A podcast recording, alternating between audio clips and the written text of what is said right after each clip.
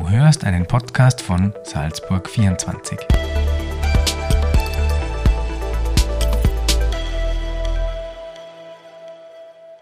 Hallo und herzlich willkommen, liebe Hörerinnen und Hörer, zu einer neuen Podcast-Folge von Salzburg 24.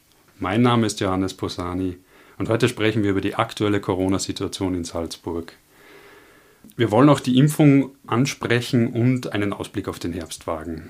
Dazu ist bei mir heute Dr. Christoph Dax, Salzburger Hausarzt mit Sitz in Rief. Er ist Präsident der Österreichischen Gesellschaft für Allgemein- und Familienmedizin. Herr Dr. Dax, vielen Dank fürs Zeitnehmen. Gerne. Herr Dr. Dax, seit rund eineinhalb Jahren leben wir jetzt mit der Corona-Pandemie. Mittlerweile ist es mehr als die Hälfte der Salzburgerinnen und Salzburger geimpft. Auch Sie haben in Ihrer Praxisgemeinschaft viele, viele Impfungen vorgenommen. Jetzt wird es uns zum Einstieg einmal interessieren, wie viel Überzeugungsarbeit Sie auch leisten haben müssen oder mussten und was Sie Ihren Patientinnen und Patienten sagen, wenn die mit Ängsten bezüglich der Corona-Impfung zu Ihnen kommen. Das hat sich sehr verändert in den letzten Monaten. Es war am Anfang die Impfbereitschaft von den Leuten, die sich impfen lassen wollten, sehr, sehr hoch. Äh, viele Leute waren sehr froh, dass sie von uns geimpft werden konnten. Jetzt sind alle Leute zum Großteil, die geimpft werden wollten, geimpft. Und jetzt gibt es natürlich unheimlich Überzeugungsarbeit zu leisten für die Leute, die noch nicht geimpft sind, äh, wo ich denke, dass sie einer Risikogruppe angehören oder dass sie aus anderen Gründen äh, ein Schutz notwendig wäre. Es gibt ja auch sowas wie eine gesellschaftliche Verantwortung äh, der, den, der Gesamtbevölkerung gegenüber. Es kommen natürlich jetzt sehr viele Argumente, äh, die zum Teil äh, durchaus vernünftig sind, aber viele Argumente, die auch nicht äh, vernünftig sind. Und die Leute unterliegen immer mehr diesen Fake News, diesen Meldungen im Internet, in irgendwelchen Foren, die sie bedienen. und dadurch ist es sehr schwierig geworden, mit den Leuten auf einer vernünftigen, wissenschaftlich basierten Ebene zu kommunizieren. Sie haben es schon angesprochen, zum Thema Coronavirus finden sich einfach unendlich viele Informationen im Internet. Manche, die stimmen, viele, die auch nicht stimmen.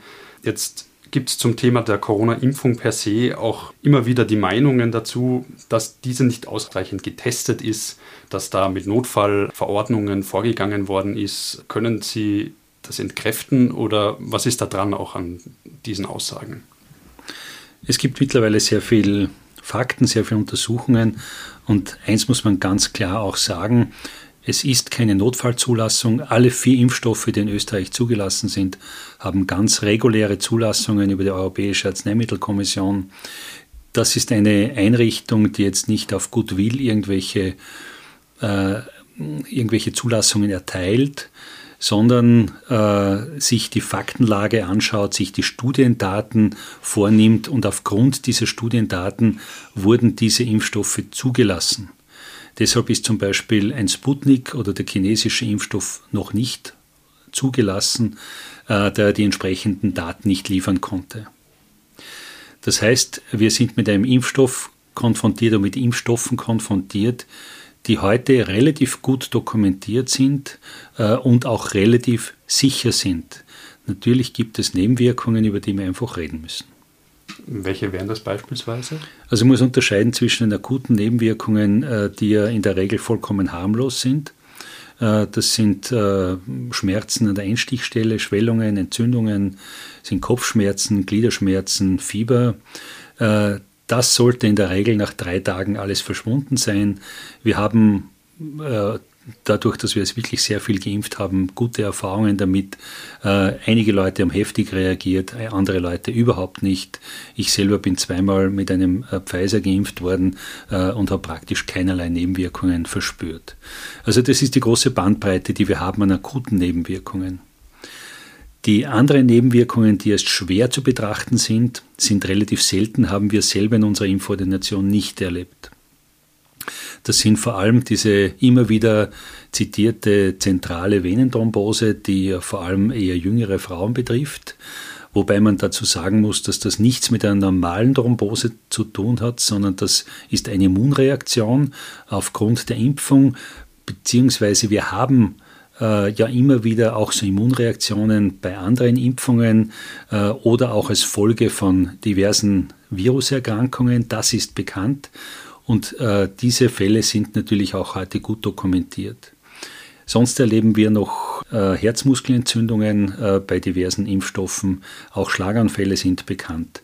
Äh, aber diese wirklich gravierenden Nebenwirkungen sind sehr, sehr selten, viel, viel seltener als die Nebenwirkungen, die durch die durchgemachte Corona-Infektion auch auftreten, äh, sodass man nach einer Risiko-Nutzen-Abwägung sagen muss, äh, ja, es spricht alles für die Impfung. Sie haben jetzt schon angesprochen, ähm, es gibt auch gravierendere Impfnebenwirkungen, die auftreten können. Ein weiterer Mythos, der sich im Internet ja äh, immer wieder findet und äh, lesen lässt, ist, dass im Fall von Impfschäden niemand haftet. Ist das so richtig?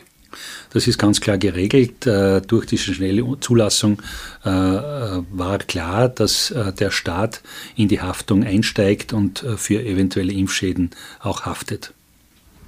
Ein weiteres Thema ist ja auch man wird geimpft gegen das Coronavirus, kann aber trotzdem daran erkranken. Vielleicht können Sie uns aus medizinischer Sicht erklären, was mit meinem Körper passiert, wenn ich gegen das Virus geimpft bin und wieso ich mich eigentlich damit nach wie vor auch nach der Impfung anstecken kann. Das sind jetzt natürlich zwei äh, Themen. Das eine ist, wie wirkt diese Impfung? Diese äh, Impfung wirkt äh, eigentlich im Prinzip äh, wie jede andere Impfung auch. Wir konfrontieren den Körper mit äh, veränderten Virusanteilen, sodass eine Immunreaktion entsteht und dass der Körper Antikörper gegen die Viren, äh, in dem Fall gegen Spike-Proteine, äh, mittlerweile weiß jeder, was wie ein äh, Coronavirus ausschaut, ist ja tausende Male abgebildet. Mhm. Und diese Knuppel, die da auf dem Virus drauf sitzen, das sind die sogenannten Spikes und das sind Proteine, Oberflächenproteine, gegen die äh, man Antikörper bilden kann. Und das versucht man mit den Impfungen zu machen. Und da gibt es jetzt äh, bei den jetzt am Markt befindlichen zwei Wege. Das eine ist, der sogenannte Vektorimpfstoff. Äh, beim Vektorimpfstoff wird an einen sogenannten Vektor, das ist ein harmloser Virus, äh, das Coronavirus oder Anteile des Coronavirus dranhängt. Das wird injiziert, das gelangt in die Zelle und es kommt über Umwegen zu einer Immunreaktion. Das heißt, es kommt zu einer Bildung von Antikörpern. Äh, beim mRNA-Impfstoff, der ja so äh, heftig diskutiert wird, das ist eine relativ neue Methode, die allerdings auch schon seit zehn Jahren äh, entwickelt worden ist. Da wird über eine sogenannte Messenger, eine sogenannte Blaupause des Virus, sprich der RNA-Virus ja, besteht ja hauptsächlich aus Ribonukleinsäure, also eine, eine Erbinformation, und über diese Messenger, äh, mit diesem Messenger wird äh, der, diese Virusblaupause in die Zelle eingeschleust. dazu braucht es noch, noch diese Fettkügelchen, die zuerst dieses Partikel schützen, bis es sozusagen in der Zelle dann zur Immunreaktion kommt sind zwei ein bisschen unterschiedliche Wege, die allerdings zur selben Reaktion führen. Das sind jetzt einmal diese beiden Impfstoffe, die mittlerweile doch sehr gut dokumentiert sind. Äh, wir wissen noch nicht genau, wie lange die Antikörper halten, aber wir wissen, dass diese äh, Impfungen hochwirksam sind. Und zwar deutlich wirksamer als zum Beispiel eine normale Grippeimpfung. Jetzt gibt es natürlich in der Wirksamkeit Unterschiede. Die mRNA-Impfstoffe haben einen höheren Wirkungsgrad, der zwischen 90 und 95 äh, Prozent liegt. Und die äh, Vektorimpfstoffe äh, wie der Johnson Johnson und der AstraZeneca haben eine Wirksamkeit zwischen 80 und 90 Prozent. Und da liegt jetzt auch das Problem drinnen. Es wird immer behauptet, was nutzt die Impfung, wenn man es doch bekommen kann. Natürlich können es wir bekommen, aber in einem wesentlich geringeren Ausmaß. Und da sind wir genau bei der Wirksamkeit. Die Wirksamkeit äh, des Impfstoffes ist eben bei den mRNA-Impfstoffen etwas höher. Äh, wenn wir diesen Impfstoff äh, bekommen haben, haben wir äh, eine, einen hohen Schutz dagegen, aber nicht einen hundertprozentigen. Das heißt, es bleibt eine Lücke. Und deshalb können bestimmte Leute, die zu wenig Antikörper bilden, äh, können äh, diese, diese Erkrankung noch einmal bekommen. Sie können Symptome bekommen und können es, wir sagen, wenn der Patient dann virulent ist, das heißt, wenn sich der Virus im Körper ausbreitet, kann es natürlich auch weitergeben. Das ist leider Gottes so, aber es äh, betrifft nur relativ wenig Leute. Aber wir gehen davon aus, dass die Leute, die geimpft sind, auch wenn sie wenig Antikörper haben, dass die einen hohen Schutz, auch keinen hundertprozentigen, aber hohen Schutz vor schweren Verläufen haben, die äh, die Leute äh, zu einer Long-Covid-Situation bringen oder die sie auf die Intensivstation bringen. Das heißt, äh, es ist ganz klar, dass äh, man es bekommen kann, aber nur in einem sehr, sehr geringen Ausmaß. Deshalb ist es wichtig, dass viele Leute geimpft sind, weil damit die Lücke einfach geringer wird von denen, die es dann weitergeben können. Wie unterscheidet sich dann tatsächlich der Infektionsverlauf bei geimpften und nicht geimpften Personen? Sie haben gesagt, wenn ich geimpft bin, habe ich eine höhere Wahrscheinlichkeit, dass ich einen weniger schweren Verlauf habe. Prinzipiell, der Infektionsverlauf ist aber sonst derselbe. Äh, nein, auch nicht. Also äh, es gibt also unterschiedliche Verläufe. Es gibt auch bei gesunden äh, Menschen, die jetzt äh, eine Corona-Infektion, die nicht geimpft sind, äh, wo es sehr, sehr mild verläuft. Wir kennen auch Fälle, wo keine Symptome auftreten, sondern wo man durch Zufall eine Infektion festgestellt hat. Aber in der Regel können wir davon ausgehen, dass die Leute, die geschützt sind, äh, dass die auch weniger Symptome haben und weniger schwere Symptome. Äh, das heißt, auch eine Impfung schützt, auch wenn es nicht äh, zu einem hundertprozentigen Schutz kommt, schützt in der Regel vor schweren, gravierenden Verläufen. Gibt es eigentlich die Aussicht darauf, dass ein Impfstoff auch einmal einen hundertprozentigen Schutz gegen das Coronavirus geben kann? Äh, also ich, ich bin jetzt schon so lange in der Medizin, sodass ich sagen kann, es wird wahrscheinlich äh, keine hundertprozentigen Schutz geben. Aber es sind neuere Impfstoffe in Entwicklung, äh, die nicht nur das Spike-Protein sozusagen in den Vordergrund stellen, sondern auch andere Anteile des Virus. Und da erwarten wir uns, äh, dass auch noch mehr äh, Schutz äh, dann vorhanden ist. Aber das ist Zukunftsmusik. Diese Impfstoffe sind noch nicht zugelassen. Ein aktuelles Thema sind ja jetzt die aktuellen Debatten um ähm, den Impfschutz, wann der Auslauf bei Geimpften, Nicht-Geimpften. Es laufen jetzt die Vorbereitungen auf den Herbst, auf eine mögliche dritte Impfung. Wie lässt sich das medizinisch überhaupt feststellen, ob jemand noch den Impfstoff hat oder ob er geimpft werden muss?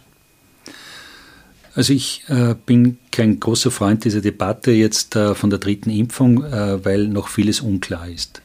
Ich gehe davon aus, und ich habe das selber schon gemacht, ich habe eine Patientin, die nierentransplantiert ist, äh, die äh, immunsuppressiv, also Unterdrückungsmedikamente für das Immunsystem bekommen und die nachweislich geringe Antikörper gehabt hat die habe ich ein drittes Mal geimpft. Das ist ganz klar, dass wir diese Leute impfen müssen. Das wird aber äh, keine große Menge sein, sondern ich glaube, dass die große Menge der Leute nach wie vor ausreichend Antikörper haben und so, dass es keine generalisierte dritte Impfung geben wird. Wir wissen auch noch nicht, wie lange die Antikörper überhaupt äh, anhalten. Äh, das ist auch noch ein, ein, groß, ein große Unbekannte, weil wir zu wenig Erfahrung haben. Also das heißt, diese Frage werden wir erst in vier, fünf Jahren äh, beantworten können. Eins ist klar, der Virus wird nicht mehr weggehen, der Virus wird uns bleiben. Wir müssen nur die Strategie anpassen, wie wir mit dem Virus umgehen. Und äh, ich kann mir durchaus vorstellen, dass wir ein, alle ein, alle zwei, alle drei Jahre, alle fünf Jahre impfen. Aber das sind äh, noch alles offene Fragen, die wir noch nicht endgültig beantworten können. Können Sie medizinisch ein bisschen erklären, wie sich nachweisen lässt, ob eine Impfung noch ähm, aktiv ist, ob da noch genügend Antikörper äh, im Menschen vorhanden sind? Äh, das sind, äh, ist ganz klar, geht heute, wir weisen neutralisierende Antikörper nach und äh, wir gehen davon aus, wenn ein Mensch äh, ausreichend Antikörper hat, dann dürfte er als geschützt gelten äh, und die Gefahr, dass er eine, zu einer Neuinfektion kommt, ist sehr, sehr gering. Wir haben natürlich noch eine Unsicherheit mit diesen Varianten. Äh, möglicherweise werden auch noch mehr Varianten kommen. Vielleicht machen wir das ganze griechische Alphabet durch. Äh, ich weiß es nicht. Aber ähm, wir, äh, wir können durchaus, und das ist ja bei anderen Impfungen auch etabliert, ja, wir machen bei anderen Impfungen, wie zum Beispiel FSME, also äh, Zeckenimpfungen, bei den Hepatitis, bei Leberentzündungsimpfungen, äh, machen wir auch äh, immer wieder Antikörpertests und wenn die Antikörper ausreichend sind, äh, dann können wir sagen, ja, es besteht ein Schutz oder nein, es besteht kein Schutz. Und ich persönlich würde schon auf äh, die Antikörper setzen, die uns schon eine Richtung vorgeben. Wie unterscheidet sich denn der Schutz eines geimpften und einer genesenen Person? Im Prinzip muss man sagen, gibt es wenig Unterschied. Es geht immer, äh, jede durchgemachte Infektion äh, führt letztlich zu Antikörpern. Äh, wir haben die Erfahrung gemacht und wir empfehlen das auch, und das ist eine offizielle Empfehlung, dass äh, wenn einer die Erkrankung durchgemacht hat, äh, dass man zumindest einmal impfen sollte. Impfstoff ist relativ egal. Äh, und wir haben die Erfahrung gemacht, dass die Leute, die es durchgemacht haben und die eine Impfung haben, äh, dass die mit den Antikörper wirklich durch die Decke durchgehen. Also die haben wirklich sehr, sehr hohe Antikörper und dadurch gehen wir auch aus, dass diese Leute, die es durchgemacht haben und eine Impfung haben, wirklich einen sehr, sehr hohen Schutzfaktor haben. Es kommen immer wieder neue Corona-Mutationen auf uns zu. Machen die auch irgendwie was mit unserer Immunität durch die Impfung? Also kann das eben sein, dass dann der Impfstoff nicht mehr so gut gegen Variante XY einfach wirkt und man dann immer wieder nachbessern muss oder einen neuen Impfstoff auch entwickeln muss dagegen? Also wir gehen heute davon aus, dass die äh, Varianten, die im Moment da sind, äh, dass die auch durch die Impfung abgedeckt sind. Äh, wir wissen, dass äh, wir bei der äh, Urvariante sozusagen äh, waren wir mit wenig Antikörper geschützt. Äh, wir wissen, dass wir für die Varianten mehr Antikörper brauchen, aber dass eine ausreichende Antikörper, äh, ein ausreichender Antikörperspiegel durchaus äh, schützt, auch gegen die Varianten. Und die Impfstoffhersteller passen mittlerweile die Impfstoffe auch an, was zum Beispiel bei mRNA-Impfstoffen relativ einfach ist. Ja. Also da werden wir sicher noch eine Entwicklung erleben.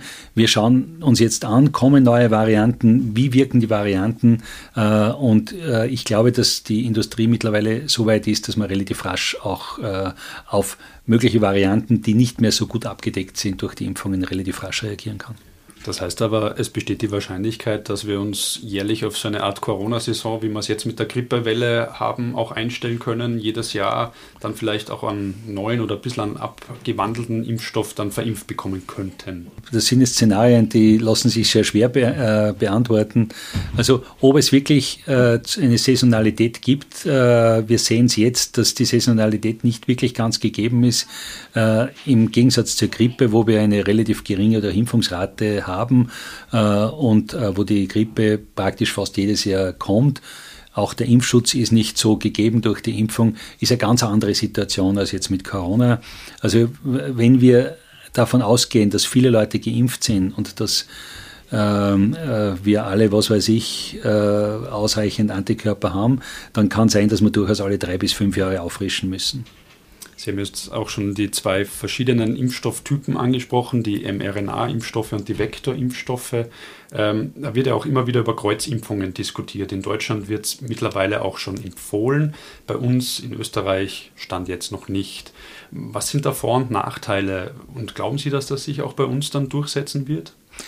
Also diese äh, Aussagen über die Kreuzimpfungen beruhen auf sehr geringen Studiendaten. Die Deutschen sind da vorgeprescht und haben äh, das empfohlen. Äh, in Österreich hat sich äh, die, äh, das Impfgremium äh, noch nicht dafür entschieden, sondern sagt, wir bleiben, wenn es einer gut verträgt, bei demselben Impfstoff.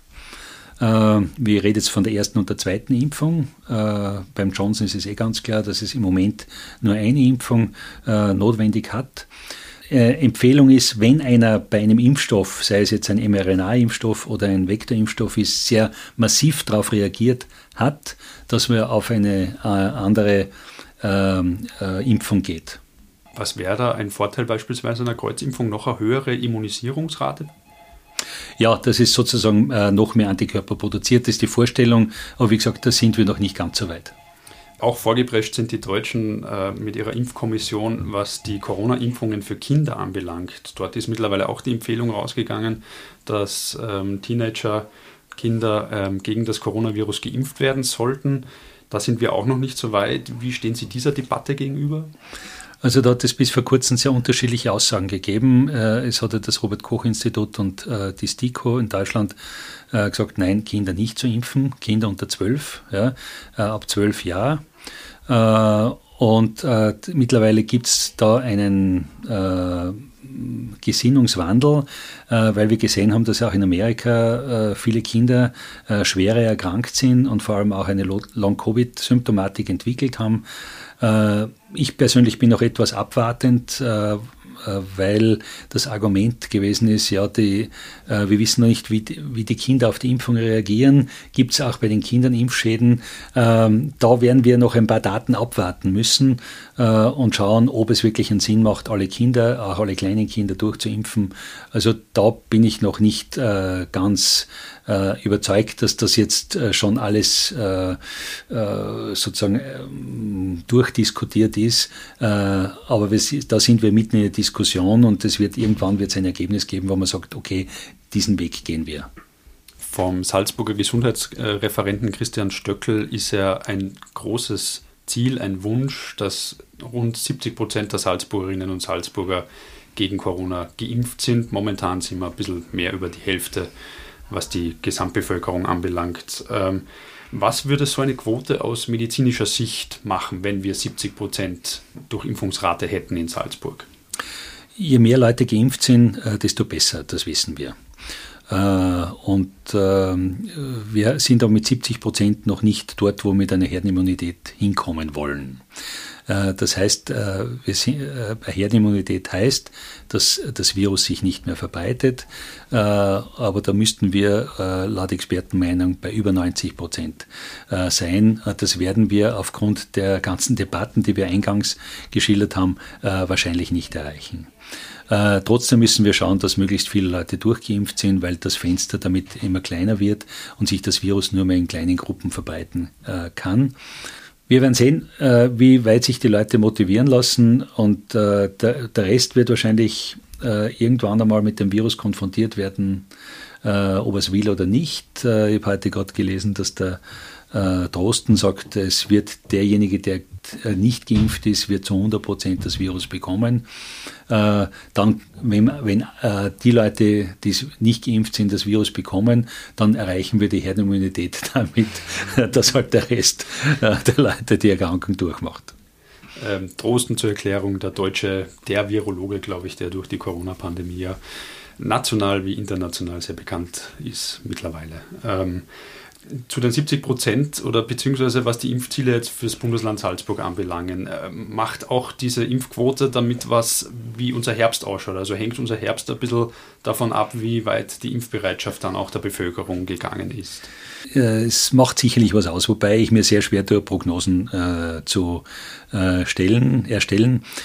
Eins ist klar, wir, ich erwarte mir nicht, dass es zu so einem Anstieg kommen wird, wie wir im vorigen äh, Herbst erlebt haben, äh, weil doch, auch wenn es nur äh, knapp über 50 Prozent sind, aber auch über 50 Prozent heißt, es sind viele Leute geimpft und vor allem haben wir versucht, alle vulnerablen Gruppen, äh, zwar gehört, dass ich manchmal das Wort nicht äh, aussprechen trauen, aber es gibt halt einfach äh, Gruppen, die äh, durch chronische Erkrankung, die durch das Alter anfälliger sind, äh, äh, vulnerabel an äh, Corona massiv zu erkranken. Wir haben im Moment in Salzburg keine Fälle mit den Altersheimen ja, Gott sei Dank.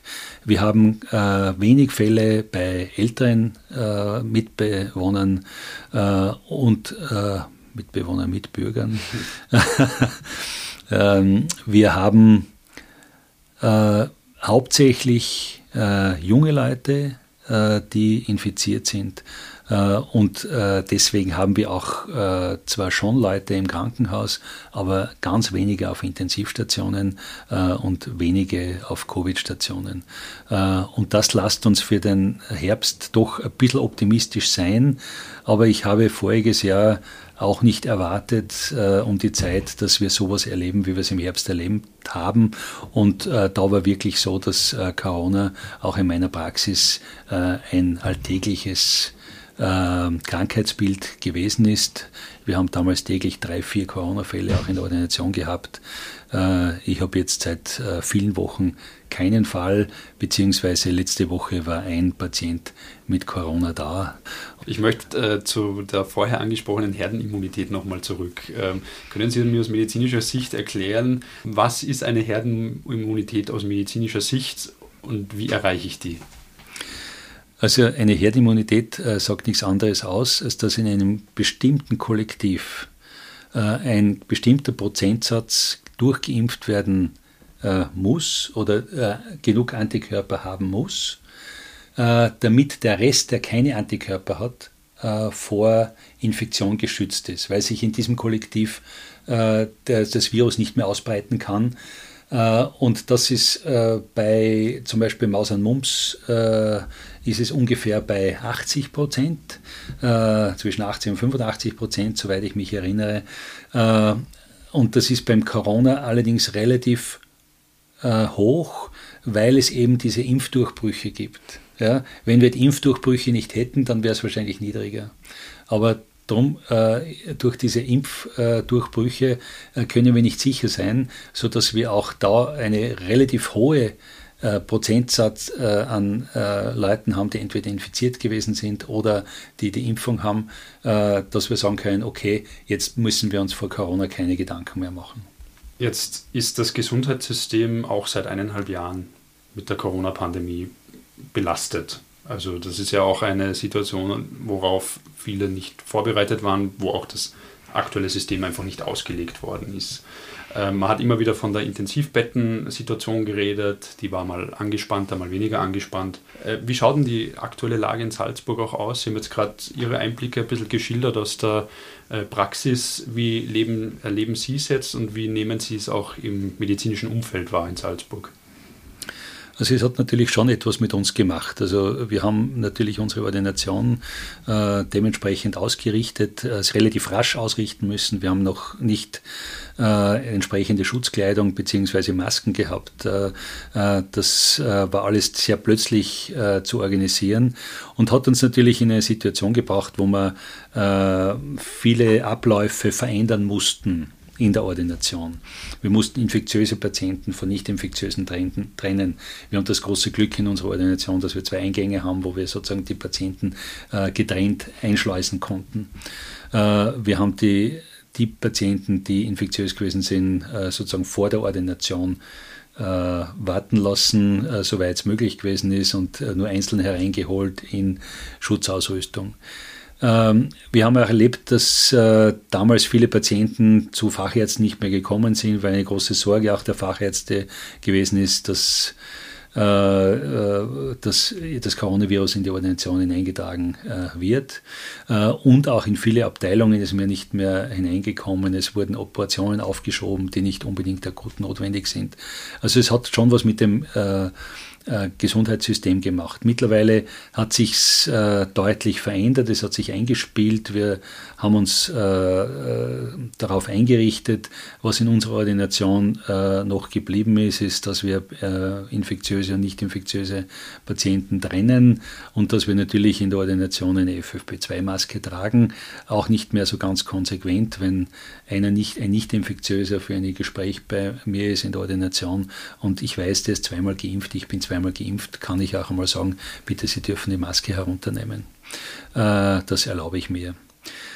Äh, die, äh, wir, wir haben ja es geschafft in, in dieser Zeit, äh, äh, wo wir noch keine Impfung gehabt haben, wo wir viele Corona-Patienten haben, trotzdem das so gut zu handeln, dass wir in der Ordination keinen einzigen Infizierten gehabt haben. Also wir haben eine relativ große Ordination mit mehreren Angestellten und keiner von denen äh, hat Corona gehabt. Wir als Ärzte auch nicht.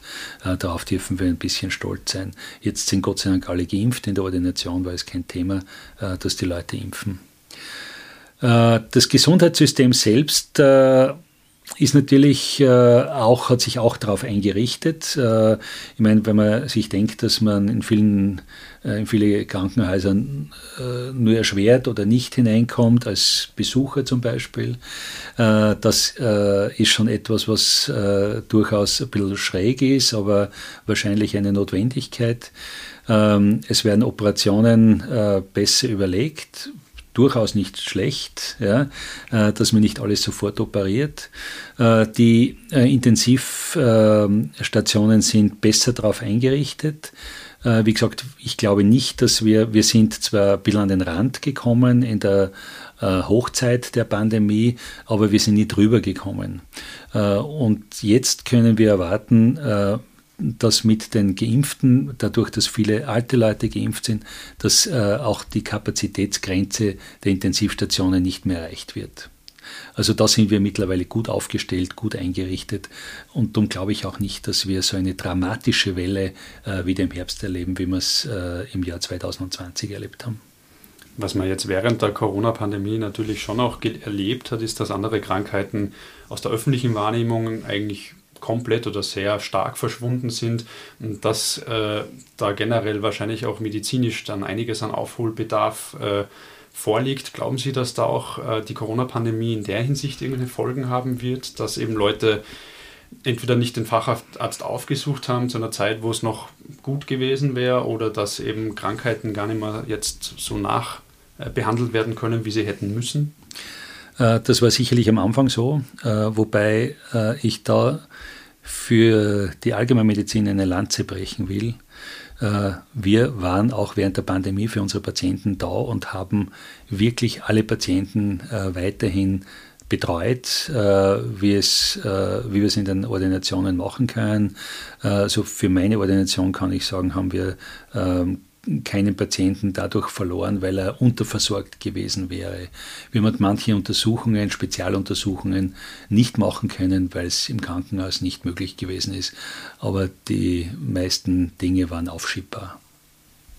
Zum Abschluss hätte ich jetzt noch eine aktuelle Debatte, die momentan ja auch durch die Medien und durch die Gesellschaft geht und auch sehr polarisiert. Es geht darum, ob man unterschiedliche Regelungen für Geimpfte und Nicht-Geimpfte im Herbst äh, beispielsweise einführen soll, ähm, um eben die steigenden Corona-Zahlen denen ein bisschen entgegenzuwirken. Auch der Gesundheitsminister Mückstein hat sich mittlerweile dafür ausgesprochen, dass es denkbar sei, ab Oktober äh, beispielsweise in der Nachtgastronomie eine Regelverschärfung äh, auszusprechen, dass quasi nicht geimpfte äh, dort keinen Zutritt mehr haben. Wie sehen Sie diese Debatte? Wie sehr spaltet sowas auch die Gesellschaft und lässt sich das auch medizinisch wirklich so argumentieren, dass das einen Sinn machen könnte? Das ist eine sehr, sehr schwierige Debatte und es spaltet definitiv die Gesellschaft. Ja. Äh, Gerade mit diesen Diskussionen, die wir tagtäglich in den Ordinationen führen, äh, ist es nicht sehr einfach. Ähm, es ist natürlich so, es ist äh, eine Debatte letztendlich, äh, was habe ich für Verantwortung gegenüber der Gesellschaft, ja. was bin ich bereit als Individuum zu geben. Ich denke, es gibt manche Argumente, die verständlich sind, dass man sich nicht impfen lässt, aber es gibt auch viele Argumente, die nicht verständlich sind. Äh, ich habe auch für mich keine abschließende Antwort, dass ich sage, äh, wir müssen das jetzt betreiben, weil sonst werden wir der Pandemie nicht her. Ähm, ich glaube, wir sollten mit den Leuten viel diskutieren, auch wenn ich weiß, dass nicht jeder dazu äh, bereit ist oder auf die Argumente einzugehen und nachdem immer noch so viele Argumente im Kopf sind, durch irgendwelche Fake News, durch irgendwelche selbsternannten Experten, die äh, da sprechen, wie immer wieder ein, ein äh, Virologe und Impfexperte aus Holland, der da zur Sprache kommt äh, und den Leuten irgendwas erzählt, dass die Impfung ganz furchtbar schlecht ist. Äh, das äh, erleichtert uns natürlich diese Arbeit nicht wirklich. Auf der anderen Seite, wenn die Leute in, äh, in den Urlaub fahren, in irgendwelche Länder, die Gelbfieber gefährdet sind, äh, dann äh, lassen sie sich impfen ohne Diskussion. Ja. Es sind auch viele Leute dabei, die sich sonst ganz normal impfen lassen. Ich verstehe nicht, wieso die Leute gerade bei der Corona-Impfung solche Ängste entwickeln. Und es sind Ängste. Ich habe heute mit einer Patientin diskutiert, die einfach Angst hat von dem, was sie gehört hat und die lässt sie aus diesem Grund nicht impfen. Und da ist es schwierig, äh, auch wenn sie Vertrauen zu mir hat, äh, ihr zu sagen, äh, horch, bitte ein Stück weit auf mich und nicht auf diese vielen Experten, äh, die man im Internet findet. Aber ich glaube, wir müssen weiter diskutieren. Äh, eine Spaltung unserer Gesellschaft tut uns auch nicht gut äh, und würde auch zu Kollateralschäden führen, die durchaus nicht gewünscht sind. Wir haben eh schon genug Kollateralschäden durch das Coronavirus äh, erlebt. Äh, das ist auch immer wieder die Argumentation von äh, äh, Skeptikern, die sagen, wir müssen die Pandemie anders abhandeln. Ähm, ich glaube, dass, die, äh, dass diese Kollateralschäden zum Teil nicht vermeidbar gewesen sind. Zum Teil hätten wir natürlich auch anders reagieren sollen. Ich denke, in der Schule bin ich nicht sehr glücklich, wenn man Kinder zu Hause lässt. Wir verlieren einen Teil der Kinder, die nicht mehr ins Schulsystem sozusagen dann integriert worden sind. Ich hoffe, das funktioniert jetzt dann wieder ab dem Herbst. Aber das sind viele Dinge, über die wir durchaus nachdenken müssen, äh, auch über diese vielen psychischen Erkrankungen bei äh, Jugendlichen und Kindern, äh, die, die sich eingesperrt gefühlt haben. Äh, alles verständliche Dinge, äh, aber ich denke, da haben äh, auch die Eltern ein Stück weit eine Verantwortung mit den Leuten, mit den Kindern verantwortungsvoll umzugehen. Aber das ist natürlich auch wieder ein äh, Problem äh, der äh, sozialen Schichtung äh, als äh, Eltern, die äh, ein gewisses Bildungsniveau haben, die werden sich anders einsetzen als welche, die in einer Sozialwohnung leben, selber wenig Bildung haben. da haben wir ein großes Problem. Und da hilft es dann wahrscheinlich weiter, wie Sie sagen, mit den Leuten reden, reden, reden. Ja. Es bleibt also spannend. Wir werden alle gespannt sein, wie es im Herbst weitergeht. Ähm, wir sind jetzt einmal am Ende von unserer aktuellen Podcast-Folge. Herr Dr. Dax, auch vielen lieben Dank fürs Zeitnehmen. Waren wieder ein paar sehr interessante Einblicke auch dabei für unsere Hörerinnen und Hörer. An die möchte ich mich auch wenden und ganz herzlich Danke sagen fürs Dabeisein und fürs Interesse. Bis zum nächsten Mal bei der nächsten Podcast-Folge von Salzburg 24. Tschüss.